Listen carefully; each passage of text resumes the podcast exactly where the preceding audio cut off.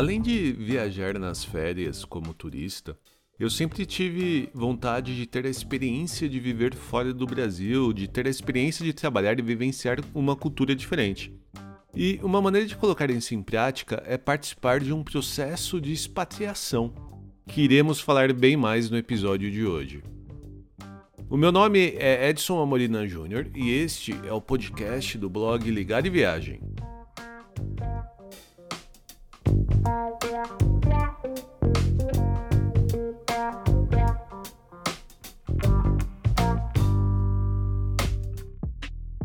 Olá, tudo bem? E não é que chegamos ao episódio número 50 do nosso podcast, quem diria, né? E seguindo o clichê de que em nossa comemoração quem ganha o presente é você, o bate-papo de hoje está muito mais do que especial.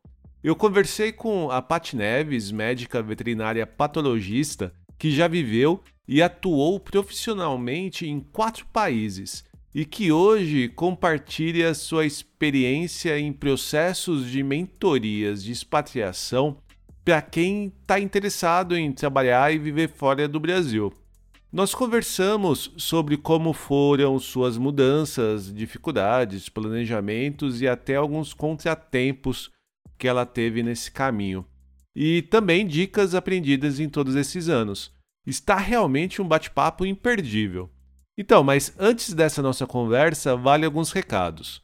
No post desse episódio eu incluí os links para os perfis e sites da Pati, além de outras dicas de viagem e publicações relacionadas ao nosso bate-papo.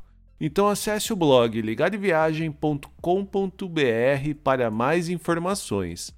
E para continuar a ouvir novos episódios e encontrar aqueles que já publicamos, não deixe de assinar o Ligado e Viagem no seu app de podcast preferido do iPhone ou Android, como Spotify, Amazon Music, Deezer e outros. Você pode ajudar a gente a continuar contando nossas histórias e dicas de viagem por aí, compartilhando esse episódio com seus amigos ou mesmo comentando em nossas redes sociais. Nós somos Ligado em Viagem no Instagram, Facebook, Twitter e Pinterest. Já se você quiser falar diretamente com a gente, envie um e-mail para podcast@ligareviagem.com.br.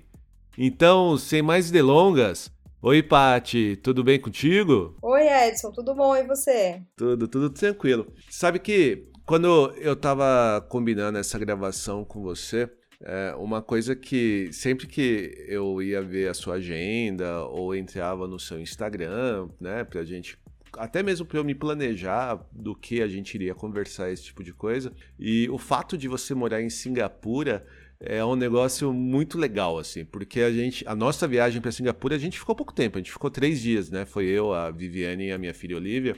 E mas, nossa, a gente adorou muito essa cidade rapidão três dias aqui, né? Mas é, é, que, é, que, a gente pegou uma viagem de. Acho que a gente ficou 20 dias, acho, no Sudeste Asiático. Uhum. 20 ou 15, por aí, em torno de duas, duas a três semanas. Uhum.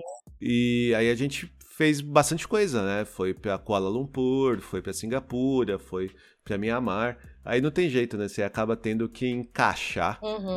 várias coisas num curto período de tempo, né? É, então, é, mas essa é, é, é a regra geral mesmo, assim. A maioria do pessoal que eu conheço que vem para o Sudeste Asiático passa rapidão em Singapura, aí fica assim, tem tanta coisa para fazer aqui, tanta coisa para fazer, e a pessoa fica doida assim, fala, ah, quero voltar depois.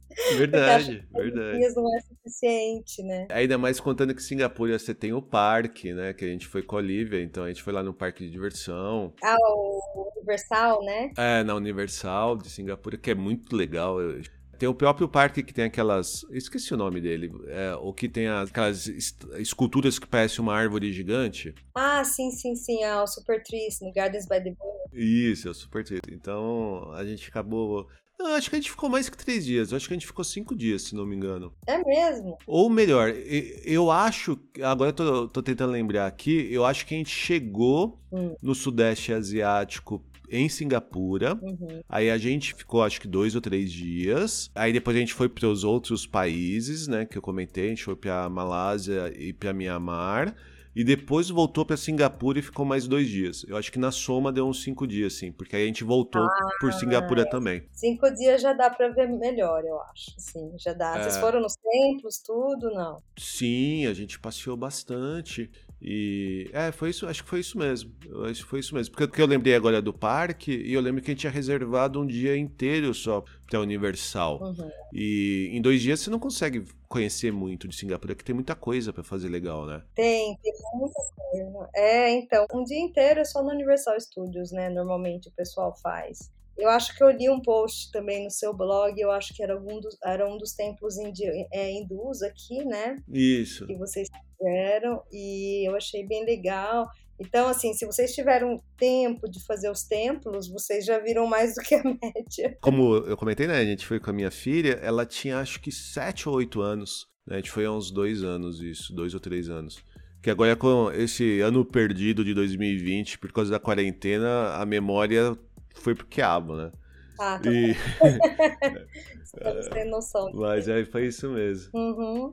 Muito legal. Mas você já deve conhecer bastante do Sudeste Asiático, né? Você já viajou para tudo que é canto daí, né? Sim, sim, sim. Eu dei a sorte de chegar aqui há cinco anos e meio atrás, então deu para viajar muito, muito, muito, assim, muitas vezes para para Indonésia, para alguns cantos aí da Indonésia mais assim menos turísticos, muitas vezes para Tailândia, muitas vezes para Malásia, Mianmar, Vietnã, uhum. Camboja, deu para ver tudo. Agora, tem um pessoal que dá pena, porque eles chegaram, vieram como expatriados agora no começo de 2020 para cá. Eu encontrei algum deles e eles chegaram e logo em seguida começou o lockdown.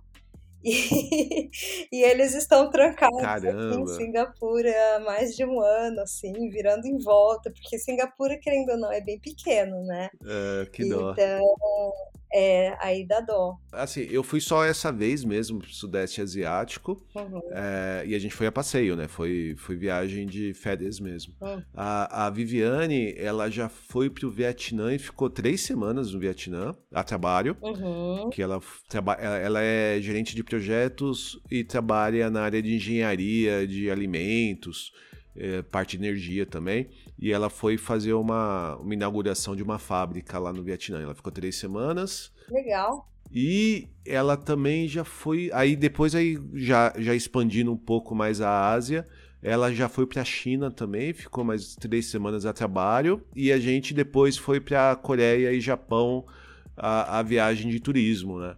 Mas tem muita, muito lugar ainda no Sudeste Asiático que a gente ainda quer conhecer. E, e, os lugares que ela foi a trabalho que eu acabei não indo junto, né? Também a gente precisa voltar agora, mas agora com, com foco de turista, né? Ah, é sempre legal aproveitar a viagem a trabalho assim e dar aquela emendada básica, né? para turistar junto. Tem muita coisa para ver aqui na Ásia, muita mesmo. É, muito legal mesmo.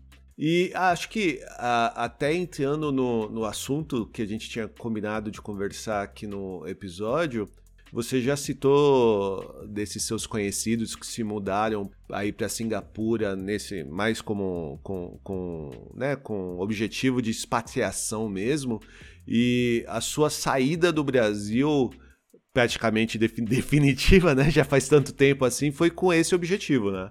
Poxa, faz muito, muito tempo que eu saí do Brasil. Foi em 2003, primeira vez, né? Que eu fui definitivo mesmo em 2004.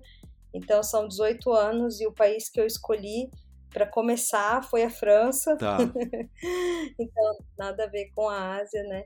E, mas naquela época eu ainda tinha, o meu objetivo era fazer uma pós, né? Meu objetivo era pós-graduação, que eu sou formada em veterinária e a, a minha carreira como veterinária estava bem, bem assim, é, desvalorizada, tava, eu não tinha muito assim perspectiva, né, onde eu estava em São Paulo, uhum. trabalhando em várias clínicas.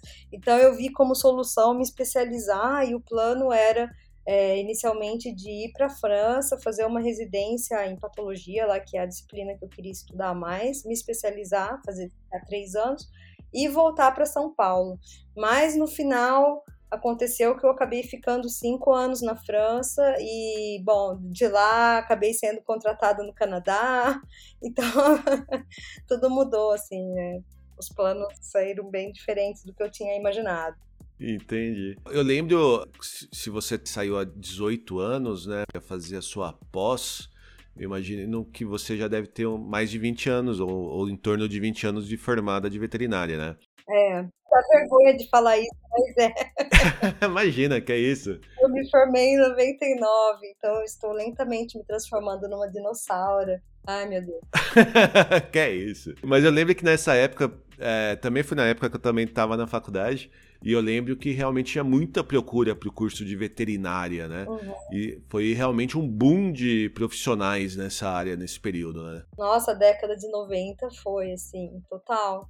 E eu acho que está piorando, bom, piorando, né? Porque assim, o Ministério da Educação e da Cultura, né, o MEC no Brasil, uhum. eles não têm nenhuma relação com assim, não tem um estudo de mercado de trabalho para saber quantas universidades vão abrir a cada ano, então é uma coisa meio desenfreada.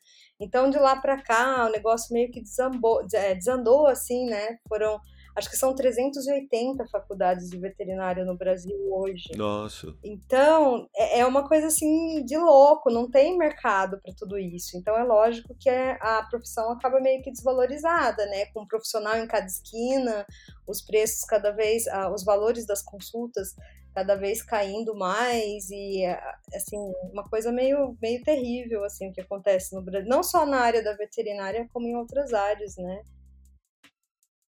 Uh, e, o, e, o, e o Brasil ainda tem esse grande problema de que tudo fica concentrado nas grandes cidades, principalmente São Paulo, Rio de Janeiro. E tem tanto lugar no, no interior do país para explorar, e, e mesmo assim acaba não atraindo tanto profissional, né? Total, total. E, e o mercado também pet é, é, ainda um mercado meio que de luxo no Brasil, né? Então Sim. fica realmente concentrado em poucas cidades. E eu queria escapar dessa área, então o objetivo realmente era sair do Brasil, me especializar, uhum. assim, para me diferenciar no mercado e voltar para o Brasil. Entendi. Mas aí a, é, eu acabei indo para o Canadá no final, e do Canadá eu acabei indo para Singapura. Então foi uma coisa meio. Foi, foi alguma coisa que foi encadeando uma decisão na outra, né? Foi, foi tipo uma reação em cadeia mesmo. Aí, a, como você comentou, você acabou indo para a França para fazer uma pós-graduação. E como que foi essa essa tomar essa decisão? Como que foi seu planejamento? Você fez tudo por conta ou a, a universidade te ajudou? Como que aconteceu todo esse processo de ida para lá? Então, na verdade, é, esse processo foi bem complicado porque eu fiz sozinha, né? Eu não tinha bolsa na época, não tinha nada. Então, eu viajei para a França uma primeira vez, fui até a universidade me formar, como que funcionava o curso, como, como que seria para validar o diploma, como seria para ser aceita numa, numa residência, porque uma residência é para você ser residente num hospital, você já precisa ser um, um, um profissional formado e reconhecido no país, né? Tá. Então eu teria que passar uma validação e depois fazer a prova para residência, que é a prova da especialização. E aí a gente compete com os profissionais que já estão dentro da universidade, então é bem complicado. Então a primeira vez que eu fui, eu dei de cara assim praticamente na porta, né? O professor não me deixou nem me candidatar na prova, ele falou: "Olha, é, teu francês é. Não, ele não falou horrível, mas ele falou: teu francês realmente não é bom. e eu tinha estudado um ano, assim, né? Tinha largado basicamente três empregos em São Paulo. fui para a França, fiquei três meses é, e achei que já ia conseguir passar todas as provas. Por e-mail ele disse que não teria problema nenhum, que eu poderia chegar me inscrever, mas na, logo na primeira entrevista ele já me mandou de volta para o Brasil. Caramba! E aí eu disse: ah, não, ah, não, não vou voltar para o Brasil, não. se eu não aprendi francês até hoje no Brasil, não vai ser voltando para lá que eu vou aprender mais francês. Claro. Aí, como eu já tinha, eu tinha essa sorte, né, de ter a cidadania italiana, eu resolvi trabalhar em Paris como garçonete, mais um ano. E aí como garçonete, eu tinha a oportunidade de pagar minhas contas, estudar francês e me preparar para a residência. E aí, no ano seguinte, eu consegui ser aceita. É uma coisa interessante que você comentou, que você ficou esse um ano depois né, de ter tido, né, não ter sido aprovada de imediato, você ficou mais um ano na França trabalhando como garçonete nessa área de atendimento. Eu gravei um episódio com a Giovana que é jornalista, né? Ela é formada no Brasil e ela também tem a cidadania italiana. E ela veio para a Europa com esse objetivo de se mudar para cá, conseguir também é, né, ter uma carreira profissional fora do Brasil. E quando ela chegou aqui, ela percebeu também que ela não tinha, tinha no caso dela, o italiano tão fluente assim. E a decisão que ela acabou tomando vai muito por esse caminho. Ela também procurou trabalhar na área de atendimento, né? Uhum. Seja como garçonete, seja como um atendente numa loja. E além de se sustentar, você acaba colocando a sua cara a tapa no dia a dia, conversando com diferentes pessoas, com diferentes sotaques, diferentes formas de conversa, e isso deu uma melhoria de fluência na língua muito grande, né? E, e, é engraçado porque a gente, né, como ainda mais de São Paulo, ela também é de São Paulo, a gente acaba tendo um certo preconceito para quem sai do Brasil para trabalhar na área de atendimento. A gente acha que a pessoa largou um emprego que no Brasil a gente fala que é o emprego mais nobre para vir trabalhar no emprego que a gente acha que é um emprego um pouco mais popular, mas na verdade acaba sendo uma forma de você melhorar a sua maneira de conversar, a sua maneira de conhecer a cultura daquele país que você está buscando morar, muito melhor até do que só fazer um curso, né? Total, assim, eu concordo 100%. O pessoal no Brasil tem muito preconceito, acha que é, eles gostam de chamar de subemprego e tal. Sim. Mas eu acho que não tem nada a ver, porque se você tem um objetivo, né, e você tá para fazer um, um, trabalho assim durante um, um período determinado de tempo, você tem um objetivo lá na frente, eu não tenho preconceito nenhum. Inclusive, eu acho que foi uma das melhores experiências que eu tive na vida, porque foi assim extremamente transformador, sabe? Pra gente se colocar no lugar do outro ali, né? Que tem muita gente privilegiada no Brasil achando que o outro que está ali servindo Sabe como é, né, Edson? É, e você, você mudando ali, saindo de, ai, não, não sou mais uma profissional veterinária numa clínica, agora estou servindo mesas. E daí? Foi assim para mim, foi um choque na época, mas foi a época que eu mais aprendi realmente como ser humano, como lidar com outras pessoas. Foi a época que eu melhorei a, a língua. Também ia para a escola, ia para a faculdade estudar o que eu tinha que fazer lá na veterinária também fazia curso de francês ao mesmo tempo, mas aquilo me colocou no meu lugar, assim, sabe? Eu acho que eu era uma pessoa totalmente mimada e, e, e, tontinha, assim, sabe, no mundo antes dessa experiência. Isso foi para mim, assim, transformador. Que legal. Assim, eu recomendo todo mundo fazer isso. Muito bom. E aí, depois disso, você tentou novamente entrar na universidade, na pós? Sim, daí no final eu acabei aceita, acabei sendo residente, terminei a residência, saí de lá com a minha especialização, comecei a trabalhar na área né, de patologia veterinária, depois comecei a é, estagiar dentro de uma farmacêutica, aí me apaixonei pela área de pré-clínica, que é uma, é uma parte onde a gente faz testes de é, safety assessment, né, que é, são os testes de é, avaliação de toxicidade para novos medicamentos. São medicamentos humanos, tá? É, ah, tá. Então, por exemplo, é, esses medicamentos, que todos os medicamentos que a gente tem, é, antes deles passarem nessa fase clínica, onde a gente testa em pessoas, né, como a gente viu aí na fase do, do, do teste clínico da vacina do Covid, a gente tem uma fase de teste pré-clínico antes disso, aonde a gente também usa alguns ratinhos de laboratório para ver se não tem interação com os outros sistemas e tal. Uhum. Então é um trabalho bem desconhecido assim no Brasil e eu meio que me apaixonei nessa época, achei que tinha um propósito grande aí por trás, como veterinária trabalhar na área de desenvolvimento de medicamentos humanos. E aí eu fiz disso a minha meta, né? Eu queria porque queria trabalhar nisso na Europa e acabou que a oportunidade foi aparecer no Canadá, que eu comecei a procurar em vários países. Aí eu descobri várias coisas interessantes, assim, é, sobre pesquisa científica no geral, né? É uma área que tem bastante campo, tanto no Canadá quanto no, no, nos Estados Unidos ou vários países. E eu descobri que no Canadá existiam incentivos até para cientistas ou para pessoas que é, tem uma contribuição, assim, uma, uma qualificação na área da ciência.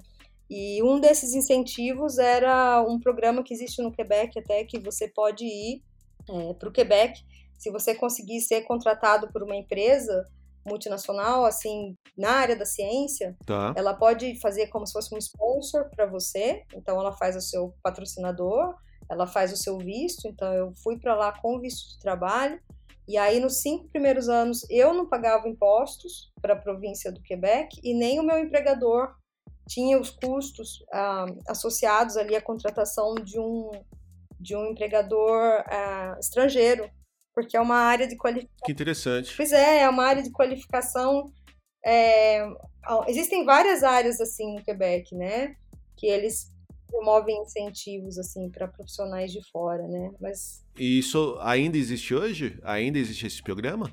Olha, eu acho que sim. Isso foi em 2008, na verdade, foi o ano que eu deixei a França e fui contratada no Quebec diretamente por uma companhia americana que fez esse processo do Visa Sponsorship, que é o visto de trabalho patrocinado. E esse programa se chama Tax Holidays. Então, seriam cinco anos onde você é, paga, não paga os impostos provinciais da província do Quebec, você só paga os impostos federais, mas assim, é um negócio da China. Sim, sim, muito legal. é um negócio muito bom para quem está começando na área. E até eu recomendo, assim, para quem quer trabalhar no Canadá, dar uma olhadinha nisso. Muito bom. Aí, uh, aí você saiu da França, se mudou de novo, definitivo, para o Canadá e ficou todo esse período lá só trabalhando, né?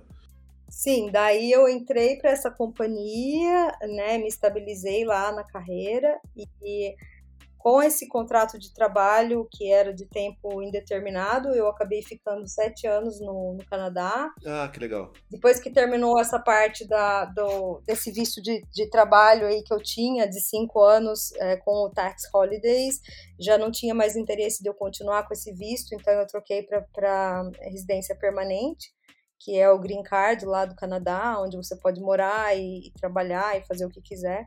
E quando você vai patrocinado companhia, se a companhia decidir te mandar embora, você tem que sair do país, né? Não tem muita escolha. Uhum. Mas quando você passa a ser residente permanente, você fica. Então eu fiz mais por questão de segurança, né? E e depois, no final de sete anos, eu acabei decidindo que ficar no Quebec para sempre não era a minha ideia. depois de me tornar residente permanente, eu falei: não, eu não quero ser permanente, eu quero ser temporária mesmo. E, e aí eu decidi aplicar para outros países. Eu imagino, né, que você tenha tido uma vantagem boa né, de poder ir para o Canadá até por você ser fluente em francês e, e falar o inglês também, né? Sim. Então acho que deve ter ajudado muito para você ser contratada por causa disso, né? Muito, muito, muito. Principalmente na província do Quebec, eles dão realmente é, preferência para quem fala francês. Aí, então, a partir depois de você ter tomado essa decisão que você não queria ficar mesmo no Canadá, você começou a procurar outras oportunidades em qualquer país no mundo, assim, né? Isso, exatamente. Então eu passei por uma crise assim profissional, onde eu não sabia se o problema era a companhia onde eu estava, se era a rotina que já fazia sete anos que eu estava dentro daquela companhia, ou se era realmente a minha carreira. E eu falei não, eu vou mudar de companhia. Então eu comecei a procurar por posições abertas e em qualquer lugar ali. Eu olhei Austrália, olhei de voltar para a Europa, mas eu sempre quis assim, eu sempre assim, eu sempre gostei muito do Sudeste Asiático, já tinha vindo para cá como turista. Então, uh, quando apareceu essa oportunidade em Singapura, para mim, assim, foi a que fez brilhar os meus olhos e aí no final acabei passando numa entrevista aqui, uma outra companhia também, mesmo esquema de uhum. é, visa sponsorship, né? Então eu cheguei contratada também em Singapura, então foi, foi tranquilo, assim, digamos, né, até aqui. Aí você está desde então trabalhando na sua área aí em Singapura. Então, eu gostaria que fosse uma história assim bem tranquila, mas não. Não.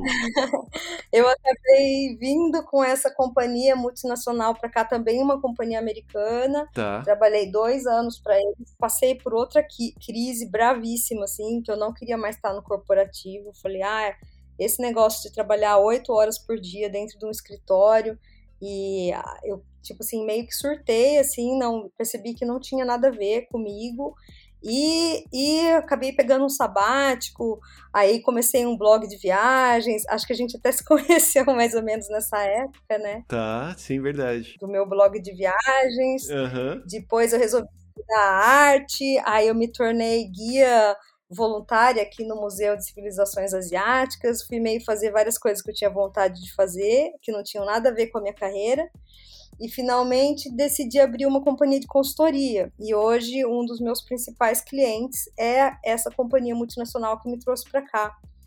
Então hoje a minha companhia de consultoria é eu atendo assim várias outras empresas que têm projetos nessa área, né, de patologia toxicológica nesse contexto de pesquisa pré-clínica, né? Eu te expliquei. Ah, que legal.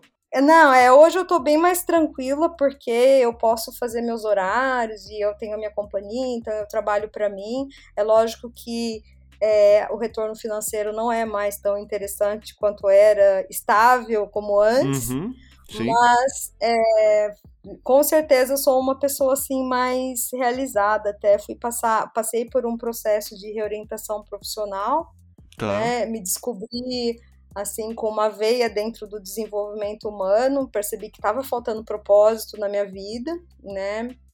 E aí que eu decidi criar até a minha mentoria para expatriados. Tadã!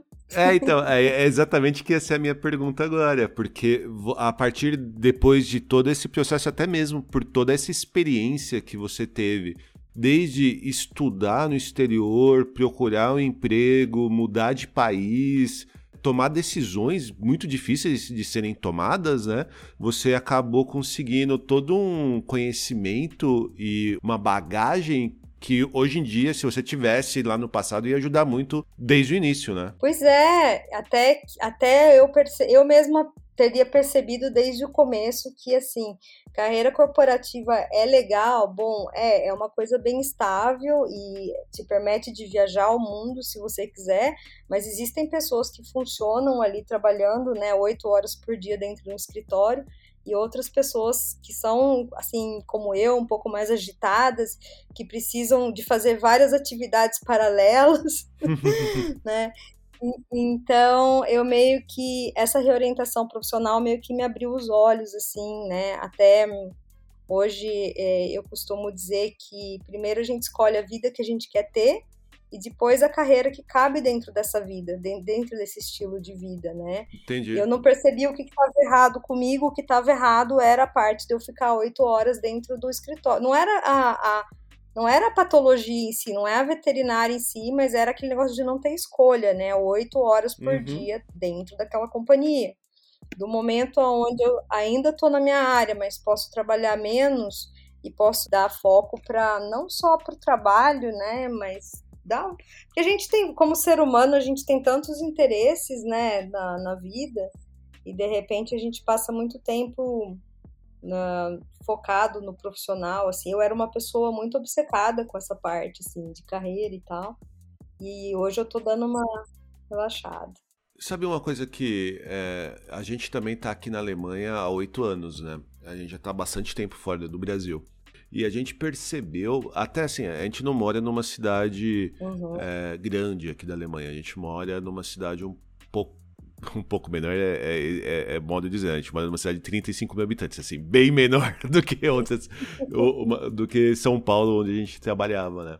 Mas uma coisa que a gente percebeu, que mesmo é, minha irmã, por exemplo, mora, em Londres, que sim, aí é uma megalópole, é uma cidade super grande, mas e tendo contato com outros brasileiros que moram no exterior, é uma coisa que a gente percebe que todo mundo acaba tendo um pouco disso que você teve, assim, de que é, deixa de dedicar sua vida só ao trabalho, como não tem aquele problema de você ter aquele gasto com o trânsito que a gente tem em São Paulo, que é um negócio que toma duas horas da sua vida todo dia, que é um negócio muito absurdo, você acaba entendendo que é importante ter muito mais equilíbrio da sua vida profissional com a sua vida pessoal. E isso é uma cultura que no Brasil praticamente não existe, né? Não só por causa, é, eu imagino, que não só por causa é, de, de influência cultural mesmo no país, mas até mesmo por necessidade. Porque lá no Brasil você praticamente tem que trabalhar para pagar suas contas. E aqui e aí fora do Brasil, se você acaba construindo uma carreira, é, né, construindo uma carreira profissional melhor, você acaba tendo um pouco mais de condição de fazer esse equilíbrio melhor, né? Ah, sim, com certeza, com certeza. Mas é, é eu concordo 100% com o que você falou. E eu acho também que é, a gente no Brasil, é, a gente está no modo sobrevivência mesmo, né? E a gente Sim. foca demais em ah, eu não posso parar de trabalhar porque senão, porque a gente não consegue mal ter uma reserva financeira. Aqui fora a gente já tem mais essa, essa esse, como diria, é, com a vantagem do câmbio, né, sem a inflação, sem essa, essa crise econômica aí, né, que está de novo no Brasil, de novo, agora com essa história de pandemia, de mal a pior de novo.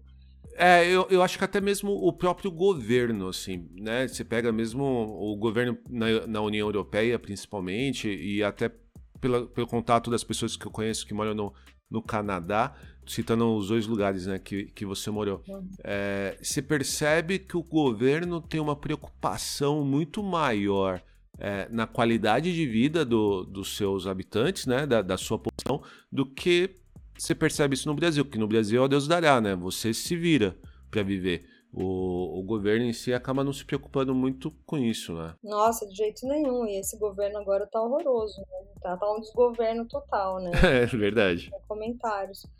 Mas até a gente estava falando do negócio da, da, das novas faculdades surgindo. É, não tem interesse nenhum em defender assim, ah, quantos profissionais por metro quadrado? Será que o Brasil precisa realmente de todas essas universidades?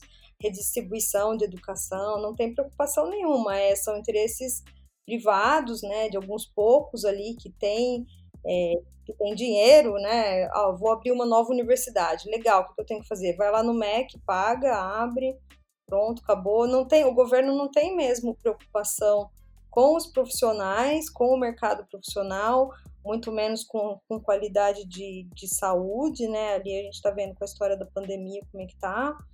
Então, fica bem difícil mesmo para as pessoas no Brasil pensarem em qualidade de vida, equilíbrio, né?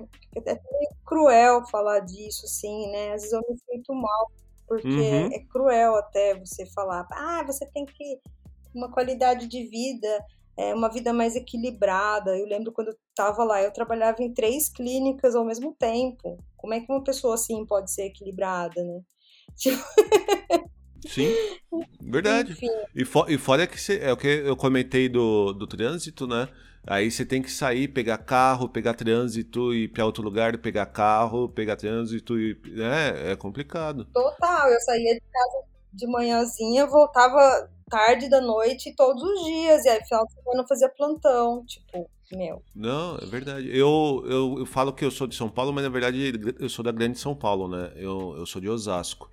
Uhum. E, e, a mesma coisa, e para trabalhar, sair de Osasco para São Paulo, pegar marginal, eu levava uma hora, uma hora e meia, às vezes até. E, e naqueles picos de segunda e sexta, mais de duas horas na marginal. Então sai de casa às seis da manhã para chegar às oito, chega em casa só às oito e meia, nove da noite, e isso todo dia. Como que você vai pensar em ter qualidade de vida, uhum. né? Todo dia, todo dia. Todo, todo dia. Eu acho que a gente, até para tentar animar um pouquinho mais o nosso bate-papo, que a gente chegou numa parte bem ruim, a gente falou bastante assim da, de algumas diferenças e até benefícios que a gente tem de buscar expatriação, né? Mesmo que não seja é, uma saída definitiva do país, mas se planejar para talvez ter uma experiência de um tempo longo ou curto fora né, do, do, do Brasil, é algo que além de ter um, um, um ganho para a nossa vida profissional, acaba também tendo um ganho muito grande para nossa vida pessoal, né? Para o nosso entendimento do dia a dia, de como a gente, de, né? Como a gente está discutindo agora, de qualidade de vida. É... E como você comentou também que você abriu uma empresa de consultoria que acaba apoiando pessoas que estão pensando fazer isso, o que, que você fala para essas pessoas? Quais são as primeiras coisas que alguém que está pensando investir numa expatriação, o que, que ela deve fazer? Então, eu acho que primeiro realmente é pesquisar muito, né? Começar no Google, né? O que, que realmente a pessoa quer fazer, pesquisar muito o país para onde ela se pretende mudar, decidir se ela quer, eh, se ela já quer entrar numa, tipo, na carreira profissional, se ela tiver as qualificações para entrar numa carreira profissional diretamente, fazer é, um plano de carreira, né? Que tipo de profissional que ela quer ser, aonde, será que nesse país existe uma demanda de mercado para esse tipo de profissional? Que a concorrência aqui fora também ela é bem cruel, né? E é lógico que entre um, um, um profissional local e um profissional estrangeiro que está chegando de fora, muitas vezes a, o, o profissional local tem preferência, né? Então, acho que é primeiro estabelecer um objetivo, se a pessoa quer expatriar, se expatriar profissionalmente, se ela tem o, é, essa ambição de conseguir uma vaga já, uma recolocação profissional no exterior, ou se ela precisa passar por alguma qualificação, né, fazer uma pós, uhum. para se adaptar num determinado mercado. Esse segundo caso, normalmente, é a parte que eu ajudo mais ali os meus mentorados, tá. porque muita gente quer trabalhar diretamente no exterior, mas não tem a qualificação necessária, ainda não está no mesmo nível dos locais, né? E não assim desmerecendo a, a, a, educação no Brasil, nada disso, mas é que tem que ter esse tempo de readaptação no novo país, onde você vai aprender como aquela profissão funciona ali dentro, né? Quais são as qualificações profissionais que são procuradas, como que você vai comunicar a sua experiência ali de uma forma é, efetiva, boa no seu CV, que passe a mensagem que você está querendo vender. Uhum. Porque, assim, existem vários objetivos para expatriação. Então, primeiro, eu acho que seria definir: você está querendo ir para fora estudar, fazer uma pós, ou será que você já está pretendendo uma, uma, ter uma carreira profissional ali na sua área? Será que você está disposto a voltar uns passinhos para trás e fazer um estágio primeiro? De repente. Então, é, é, todo, é todo um processo, assim, também que passa pelo autoconhecimento, sabe? Sei. E agora, falando até como a gente tem tá falando bastante, a gente está num período bem ruim. A gente não está conseguindo ir para lugar nenhum por causa da pandemia, de coronavírus, de todas as restrições. Você que está tá muito mais dentro desse mercado de oportunidade de trabalho e mesmo de oportunidade de estudo, como que tá para quem está pensando em fazer expatriação? É algo que só alguém que está pensando isso para 2022 deve se planejar ou você acredita que 2021 ainda vai ter espaço para isso? Nossa, eu acho que tem muito espaço, tem espaço mesmo, porque pelo que eu percebo, o que falta mesmo é a preparação, né? É a parte da pessoa fazer a pesquisa e descobrir ainda no Brasil o que, que ela precisa fazer para conseguir o objetivo dela de expatriação, né? Definir o objetivo, se é uma vaga, por exemplo, se ela tem o um nível de inglês ali suficiente, aprender a, a, montar CVs ali do jeito que precisa ser feito, escrever cover letters que, que sejam convincentes, fazer a pesquisa de demanda em vários da demanda e da oferta da, da área profissional dela em vários países. Então é um processo que leva tempo, né? Então tem esse treinamento aí que precisa ser feito e também é, eu acho que o processo de de autoconhecimento, sabe? Porque as pessoas também desistem muito facilmente dos objetivos, assim. É, mandam alguns CVs já, ah, não, não tive resposta, já vou parar por aqui. De repente não é isso, de repente a pessoa está faltando uma qualificação, uhum. de repente se ela fizesse uma pós, um MBA numa determinada área, conversando com um profissional que já está inserido na área que ela quer lá fora, ela pode de repente descobrir que fazer um MBA por exemplo, pode dar uma vantagem enorme para ela já. Entendi. Então, tem toda essa parte da pesquisa. E olha só, esse ano, o ano passado, né, que foi pior ano aí da vida de todo mundo até agora, e chegaram vários expatriados em Singapura, inclu incluindo expatriados brasileiros. Eu mesma tive a oportunidade de conhecer vários que chegaram uhum. nessa fase. Então, as pessoas não estão viajando a turismo, mas as empresas fora continuam contratando profissionais, as empresas continuam mandando profissionais de, um, de uma companhia do, da, da, da matriz para filiais aqui fora e vice-versa. Então, assim, o mercado profissional continua todo vapor, né?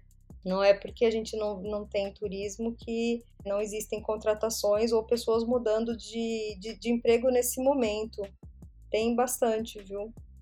É lógico que a, com a pandemia alguns setores desaceleraram bastante, o setor do turismo nem se fala, né? Que praticamente morreu por um tempo aí. Verdade. Mas eu vejo outras áreas aqui, que tem bastante aqui em Singapura, petróleo, né? Gás e óleo, é, engenharia tem bastante e tem bastante gente chegando ainda. Então tem, tem espaço sim, tem campo sim. Ah, que legal, que bom. E como você comentou, mesmo que a pessoa não vá se mudar agora ou planeja mudar agora, o fato de terem esse interesse já é um, uma motivação para começar a estudar, se planejar, se organizar, conhecer todas essas diferenças, né? Tem bastante passos a serem dados antes de comprar a passagem de avião, né? Total, eu acho que o brasileiro, assim, no geral, tem muito esse, esse impulso de ah, eu vou para lá e vou ver o que, que eu arrumo, ou ah, eu vou para os Estados Unidos ou para Portugal, porque tá todo mundo indo, chegando lá eu vejo, e aí a pessoa chega e não vê nada, né? Porque não se preparou, não sabe quais são as chances que ela tem naquele mercado. Não, assim, eu acho que o mínimo é conversar com profissionais da área que já estão no país onde você quer estar, tá, que já fazem o que você quer fazer, que já estão na posição que você quer ter, para saber quais são ali as qualificações que ela tem, qual foi o percurso profissional, como é que você pode se inserir ali dentro daquele mercado e competir pau a pau mesmo, sabe? Uhum. Porque a realidade aqui fora ela é um pouco mais cruel do que a gente gosta de pensar. Eu sei porque, bom, eu cheguei na França completamente despreparada. Nem o meu francês não era o suficiente para fazer o que eu queria fazer. E olha que eu tinha estudado e me preparado muito, eu tinha me preparado um ano inteiro. E eu tinha certeza que eu ia chegar, ia fazer a prova, e o professor olhou para minha cara e falou: Não, você não tem condições nem de se, nem de se candidatar para a prova, pode voltar para o Brasil. Ah, eu fiquei tão chocada. Eu imagino. Falei: Ah, não. Ele vai ver que eu vou voltar aqui ano que vem falando francês melhor que ele. Que legal. Então, essa parte também da inteligência emocional, sabe? Eu passei muito tempo sem ter essa qualidade de inteligência emocional, que é quando a gente usa as nossas emoções para ir na direção do que a gente quer uhum. e não para se auto-sabotar, né? Então, nesse caso, eu consegui usar a raiva para voltar lá e falar: agora ele vai ver, eu vou fazer dar certo. Ah, mas muitas outras pessoas eu conheço se frustram, ficam tristes, não conseguem o que querem já de cara e já desanimam. Ah, não vai dar certo, não sei o quê. E já aconteceu comigo também, né? De então existem várias várias coisas aí para quem está buscando uma expatriação. Não é só qualidade técnica profissional, mas eu acho que também tem várias competências aí como essa que eu mencionei, de inteligência emocional, para conseguir canalizar as emoções e ir para ir para cima. Ah, sabe uma coisa que eu tenho é, agora que a gente vai ficando mais velho, você acaba, né, é, pensando um pouco nas oportunidades que você teve lá atrás, que algumas você acabou conseguindo, né, é, agarrar, algumas outras você deixou passar. E uma das oportunidades que eu acabo tendo um pouco de arrependimento de não ter buscado foi ter feito algum intercâmbio fora do Brasil e a gente acabou, tanto eu quanto a Viviane, né, minha esposa, a gente acabou perdendo bastante oportunidade de trabalho no exterior.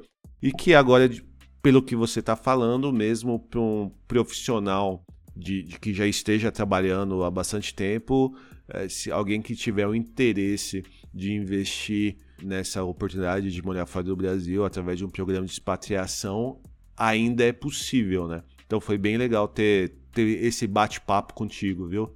Ah, eu adorei. Muito obrigada, Edson, pelo convite. Foi demais. que legal. Ah, e fala pra gente, então, onde que a gente pode te encontrar, onde a gente pode ouvir mais de você, tanto do seu blog de viagem quanto do seu trabalho relacionado à sua mentoria de expatriação.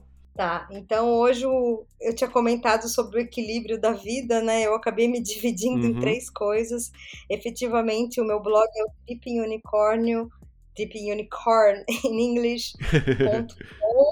E ele tá meio mortinho, coitado, porque nele eu falo mais sobre o Sudeste Asiático e viagens no Sudeste Asiático para brasileiros, então ele é todo em português tem só alguns posts em inglês e faz um tempo que eu não atualizo. Espero recomeçar a atualizar em breve, assim que a gente puder começar a voltar a viajar. Então, estou meio preguiçosa com o blog, mas tem muita coisa, muita informação sobre o Sudeste Asiático. A minha outra companhia é o VetPath Consulting, onde eu faço serviço de consultoria em patologia toxicológica, então essa é a parte que, onde eu ainda estou dentro da minha carreira, né? Uhum. E a parte da mentoria para expatriados eu faço no Instagram, basicamente, que é o pati.neves, e eu tenho, assim, dois, três ciclos de mentoria por ano. O objetivo é atender profissionais brasileiros que têm o objetivo de trabalhar na sua profissão no exterior. Então, eu faço um trabalho com eles aí de coaching é, profissional, de carreira, para trabalhar várias competências aí, como eu falei, né, da inteligência emocional mais cedo, mas também de competências técnicas, para dar aquele empurrãozinho, fazer eles saírem da concha e olhar o que está acontecendo aqui fora, para poder se preparar melhor para sair do Brasil. E lógico, se a pessoa não sabe ainda quando vai sair, quando que vai poder mudar, porque tem essa situação de pandemia, não tem problema. Porque o trabalho de preparação para mudar do país, eu acho que precisa ser pelo menos um ano de antecedência. Então. Ah, muito obrigado, então. Adorei esse nosso bate-papo, viu, Paty? Foi muito bom mesmo. Vai dizer que você também não ficou com vontade de entrar agora no Google e procurar uma vaga no exterior. E lembre, Nunca é tarde para recomeçar, já diria o poeta, ou algo assim, não é? Agora, sobre viagem de turismo, é sempre importante frisar nesses tempos difíceis que a melhor recomendação é fique em casa se você puder, continue saudável e que rapidamente nós possamos a ter boas viagens. Até a próxima e tchau! Ladies and gentlemen, We hope that you have enjoyed your flight and that we shall have the pleasure of looking after you again.